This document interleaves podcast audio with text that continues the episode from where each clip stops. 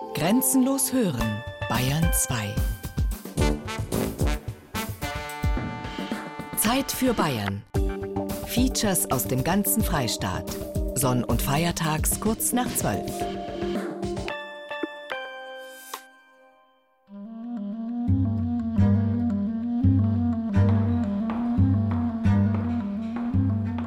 Gänge, Türen, Kammern, Säle. Noch mehr Gänge, noch mehr Türen.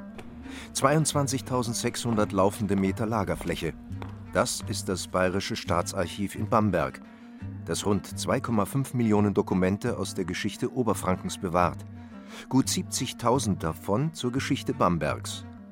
In einer der Abteilungen reihen sich, nur schulterbreit voneinander entfernt, mannshohe, klappenverschlossene Holzregale. Die Klappen tragen Nummern. Eine davon die 449.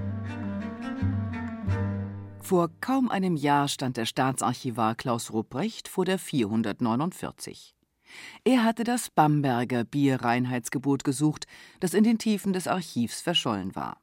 Eine Nadel im Heuhaufen, denn Heimatforscher hatten das Dokument zwar immer wieder erwähnt, doch keiner hatte aufgeschrieben, unter welcher Archivnummer das Reinheitsgebot zu finden ist. Wer im Staatsarchiv forschen will, muss sich dort anmelden und die benötigten Akten bestellen, die dann in den Lesesaal gebracht werden. Und so durchforstete Klaus Rupprecht alle entliehenen Dokumente. Ein Umweg, aber ein erfolgreicher, der zur Bamberger Ungeldordnung vom 12. Oktober 1489 führte, einem Vorläufer des Mehrwertsteuergesetzes. Ungeld ist eine indirekte Steuer, also eine Verbrauchssteuer auf Getränke. Also es ging um Einnahmen, Erhöhung der Einnahmen. Aber gleichzeitig will man natürlich auch, weil Bier eben langsam zum Massengetränk wurde, den Wein ablöste, wollte man natürlich auch als Landesherr gesundheitspolizeiliche Maßnahmen, wie das damals hieß, machen und hat eben diese Vorschriften dann erlassen, sukzessive. Und hm, erst für Städte und dann langsam auch für Territorien. Das Reinheitsgebot beginnt eben nicht erst 1516, sondern Städte in Bayern, aber auch in Thüringen erlassen für sich solche Gebote zur Qualitätssicherung des Bieres, auch zur Preisregulierung, weil es eben auch bekannt war, dass es Bierpfuscher gibt und man wollte eben auch so eine Art Lebensmittelkontrolle damit bewirken. Es ist ja nicht nur ein Gebot, was ins Bier soll, sondern auch damit ein Verbot, was eben nicht rein soll, weil da hat man offensichtlich ganz viel auch rumprobiert. Regensburg 1469, München 1487 oder etwa Landshut 1493. Vom hohen Mittelalter bis in die Neuzeit wurden in Bayern immer wieder Bierreinheitsgebote festgehalten. Grafschaften, Klöster, Bistümer, Ritterschaften, Reichsstädte. Bayern um das Jahr 1500 war kein geschlossener Flächenstaat, sondern ein Fleckenteppich aus gut 150 Herrschaftsgebieten mit je eigenen Währungen, eigenen Maßen und natürlich auch mit eigenen Steuern und Gesetzen. Und daher die Vielzahl der Gebote. Drei Jahre vor der Entdeckung Amerikas wurde das oberfränkische Gebot niedergeschrieben. Bierbrauereid steht über der Seite mit dem Satz der Sätze. In solches Bier im Breuen und Seiden nichts mehre, dann Malz, Hopfen und Wasser nehmen und brauchen. Für solches Bier beim Brauen und Sieden nur Malz, Hopfen und Wasser zu nehmen und zu gebrauchen. Solches Bier meint gutes Bier, denn es wurde unterschieden zwischen gutem, reinen und schlechtem gepanschten Bier, das zunehmend verboten wurde, um die Steuereinnahmen für die Landesherren zu erhöhen. Auch im Bistum Bamberg. Für den Hausgebrauch durfte jeder weiter zusammenbrauen, was er wollte. Bier aber, das in Schenken verkauft oder exportiert wurde, musste seit der Umgeldordnung in Bamberg unverschnittenes, reines Bier sein. Um die Besteuerung einheitlich zu regeln, wurde in vielen bayerischen Reinheitsgeboten auch der Bierpreis festgelegt. Die Maßeinheiten jedoch schwankten. In Bamberg wurde nach Eimern gerechnet. Ein Eimer hatte rund 60 Maß Bier. Heute liegt der Eichstrich des bayerischen Maßkrugs dezimalbedingt bei genau einem Liter. Seinerzeit aber hatte im katholischen Bistum Bamberg die Maß sinnenfrohe 1,2 Liter. In protestantischen Gegenden hatte sie dagegen nur genügsame 0,9 Liter. Um Maß, Eimer und Bierpreis dreht sich auch das weltweit bekannteste Bierbraugesetz, das Bayerische Reinheitsgebot, das vor 500 Jahren am 23. April 1516 in Ingolstadt in die herzoglich bayerische Landesverordnung aufgenommen wurde. Entscheidend auch hier der traditionsgeprägte Glaubenssatz der bayerischen Bierseligkeit. Wir wollen auch sonderlichen das Für an allenthalben in unseren Städten, Märkten und auf dem Lande zu keinem Bier mehrer Stück dann allein Gersten, Hopfen und Wasser genommen und gebraucht solle werden. Ganz besonders wollen wir, dass forthin allenthalben in unseren Städten, Märkten und auf dem Lande zu keinem Bier mehr Stücke als allein Gerste, Hopfen und Wasser verwendet und gebraucht werden sollen. Welcher aber diese unsere Ordnung wissentlich überfahren und nie halten wurde, dem soll von seiner Gerichtsobrigkeit dasselbig Fass zu straff unnachlässlich, so oft es geschicht, genommen werden. Wer diese unsere Anordnung wissentlich übertritt und nicht einhält, dem soll von seiner Gerichtsobrigkeit zur Strafe dieses Fass so oft es vorkommt, unnachsichtig weggenommen werden. Bierentzug als bayerische Höchststrafe. Regensburg, München, Landshut, Ingolstadt oder eben Bamberg. Welche Stadt sich nun Erfinder des bayerischen Reinheitsgebotes nennen darf, dieser Wettbewerb wird nicht mit Bierernst ausgetragen. Falls darüber doch der dann fünfte bayerische Bierkrieg ausbrechen sollte, 1510 zwischen Ebermannstadt und Pretzfeld wegen Braurechten, 1778 als sich Selbitzer Bürger gegen Bierlieferungen aus Naila wehrten, 1907, als Bambergs Biertrinker gegen eine Preiserhöhung um einen Pfennig streikten, oder in Dorfen 1910, als zwei Pfennig auf den Preis geschlagen wurden. Falls also doch der Bierkrieg ausbrechen sollte, wird er kaum mit besagten Maßkrügen ausgetragen werden, denn die gelten nach 224 Strafgesetzbuch als waffenartig gefährliche Werkzeuge, deren Einsatz als schwere Körperverletzung geahndet wird. Im Glaubensstreit um den Erfinder des Reinheitsgebots wird am Ende aber wohl keine Wirtshausrauferei stehen, eher schon werden die Streithähne brüderlich am Stammtisch sitzen, um gemeinsam das mindestens 500 Jahre alte bayerische Reinheitsgebot zu begießen, denn für bayerisches Bier ist ausschließlich die Verordnung von 1516 maßgeblich. Und Bier ist in Bayern Grundnahrungsmittel und wird daher argusäugig beobachtet nicht nur vom Münchner Verein gegen betrügerisches Einschenken. Wie sehr die Bayern ihren Biernachschub wertschätzen, zeigt allein schon, dass Bier zum Frachtgut der ersten deutschen Eisenbahn zwischen Nürnberg und Fürth gehörte. Das erste urkundlich bekannte Braurecht wurde von Kaiser Otto II. 974 in Lüttich erlassen.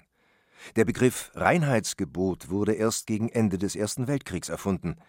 Er steht in einem Sitzungsprotokoll des Münchner Landtags vom 4. März 1918.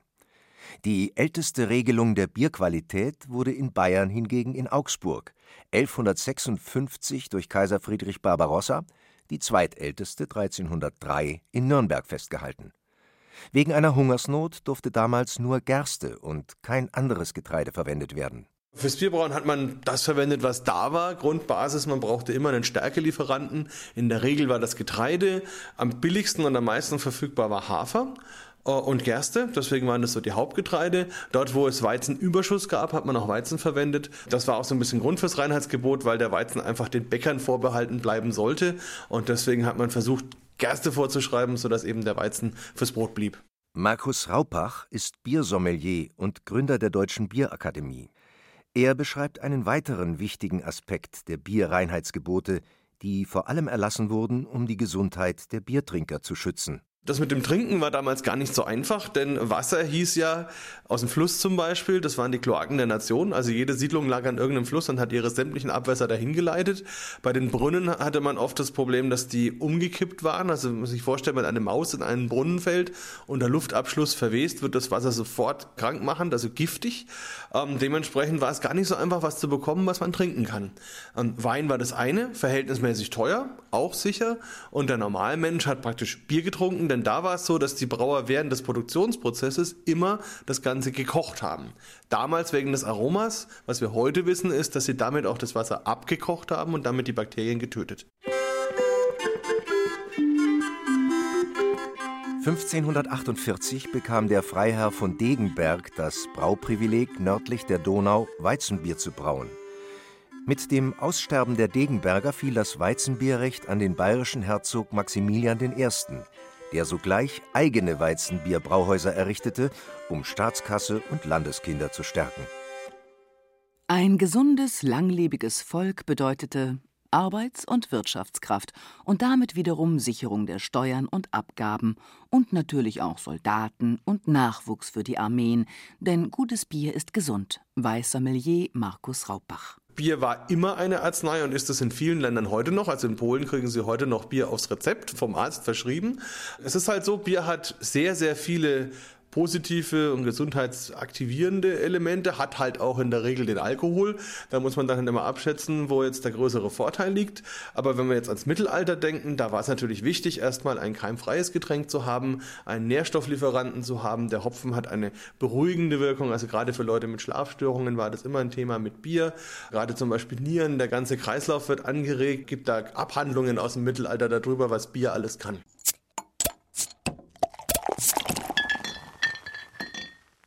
Heute werden in Deutschland rund 6000 Biere mit einer großen Sortenvielfalt gebraut.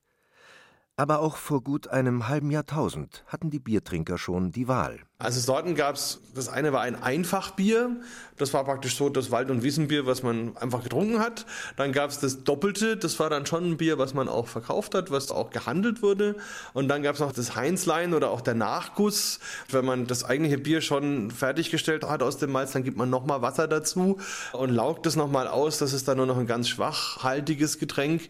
Also vielleicht muss man sich überhaupt vorstellen, dass Bier damals nicht hieß 5% Alkohol, sondern in der Regel waren diese Biere bei ein, anderthalb, maximal zwei Prozent. Und deswegen konnte man die auch den ganzen Tag trinken, konnten auch Schwangere, auch Kranke immer Bier trinken.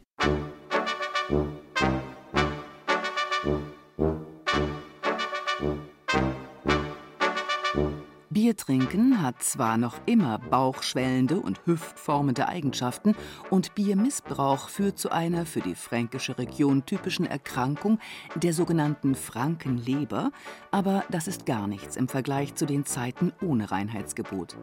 Damals wusste niemand so recht, was ins Bier gemischt wurde. Hopfen war am Anfang eigentlich selten, also kein Biergewürz. Das kam dann erst mit dem Reinheitsgebot auf. Man hat zum Beispiel Obst reingegeben, Gemüse, Gewürze, bis hin zu Tierteilen, also Rindergalle zum Beispiel war auch ein Bierbestandteil. Ähm, und alles, was in der Natur gewachsen ist, Wacholderbeeren, Vogelbeeren, was auch immer. Und allein da kann man sich ja vorstellen, dass das nicht immer gesund war. Und das waren die eher harmlosen Zutaten. Starke, geschmacks- und rauschsteigernde Verschnitte waren üblich. Bilsenkraut, Eisenhut, Schlafmohn, Wermut oder Muskatnuss machten die Biere einst würzig. Nur zu viel davon war tödlich. Eine Zutat aber musste seit den alten Sumerern und Ägyptern ins Bier. Doch die taucht in keinem der vielen Reinheitsgebote auf. Hefe gehört absolut zum Reinheitsgebot dazu. Äh, die einzige Sache ist die, es wurde früher nicht erwähnt. Äh, muss man sich überlegen, wieso. Ähm, Hefe ist ein Mikroorganismus, äh, Millionstel Millimeter groß. Das konnte man im Mittelalter natürlich nicht sehen. Am Anfang dachte man, das ist so ein kleines Wesen, das frisst den Zucker, rülpst Kohlendioxid und pinkelt Alkohol. Im Mittelalter war das das Zeug. Was man wusste war, wenn ich von einem guten Sud etwas nehme und dann einen anderen hineingebe, ist die Wahrscheinlichkeit größer, dass es funktioniert. Also solche Sachen wusste man, aber im Grunde war das ein magischer, ein ein mystischer Prozess. Und der Brauer war deswegen auch immer so mit einem halben Bein auf dem Scheiterhaufen, denn wenn es ihm zu gut gelungen ist, dann war er irgendwie mit dem Teufel im Bunde. Ähm, wenn es nicht gut gelaufen ist, war er verflucht. Das Ergebnis war dasselbe. Ähm, also dementsprechend war das Brauerleben im Mittelalter kein leichtes. Und nicht zuletzt wir Bamberger haben einige im Fluss versenkt. Braumeister starben gewöhnlich jung. Zumeist machte ihnen der ständige Wechsel zwischen feuchten, eiskalten Lagerkellern und trockenen, warmen Sudhäusern den Gar aus. Die Witwe aber blieb selten lange allein. Sie heiratete gewöhnlich den rangältesten Gesellen, um die Brauerei zu erhalten. Das Reinheitsgebot von 1516 hatte allerdings nicht lange Bestand. Kaum 30 Jahre später wurden Koriander und Lorbeer in Bayern als Bierzusatz wieder erlaubt. Und genau 100 Jahre nach dem Reinheitsgebot wurden Salz, Wacholder und Kümmel zugelassen. Dass das bayerische Reinheitsgebot durchgehend über die Jahrhunderte unverändert aufrechterhalten wurde, ist ein Aberglaube, der in Bayern werbewirksam verbreitet wird, denn er zahlt sich aus. Das Reinheitsgebot prägt die Sicht auf das Tourismusland Bayern, wie Berge, Jodeln und Schuhplatteln. Und bayerisches Bier ist ein weltweiter Exportschlager.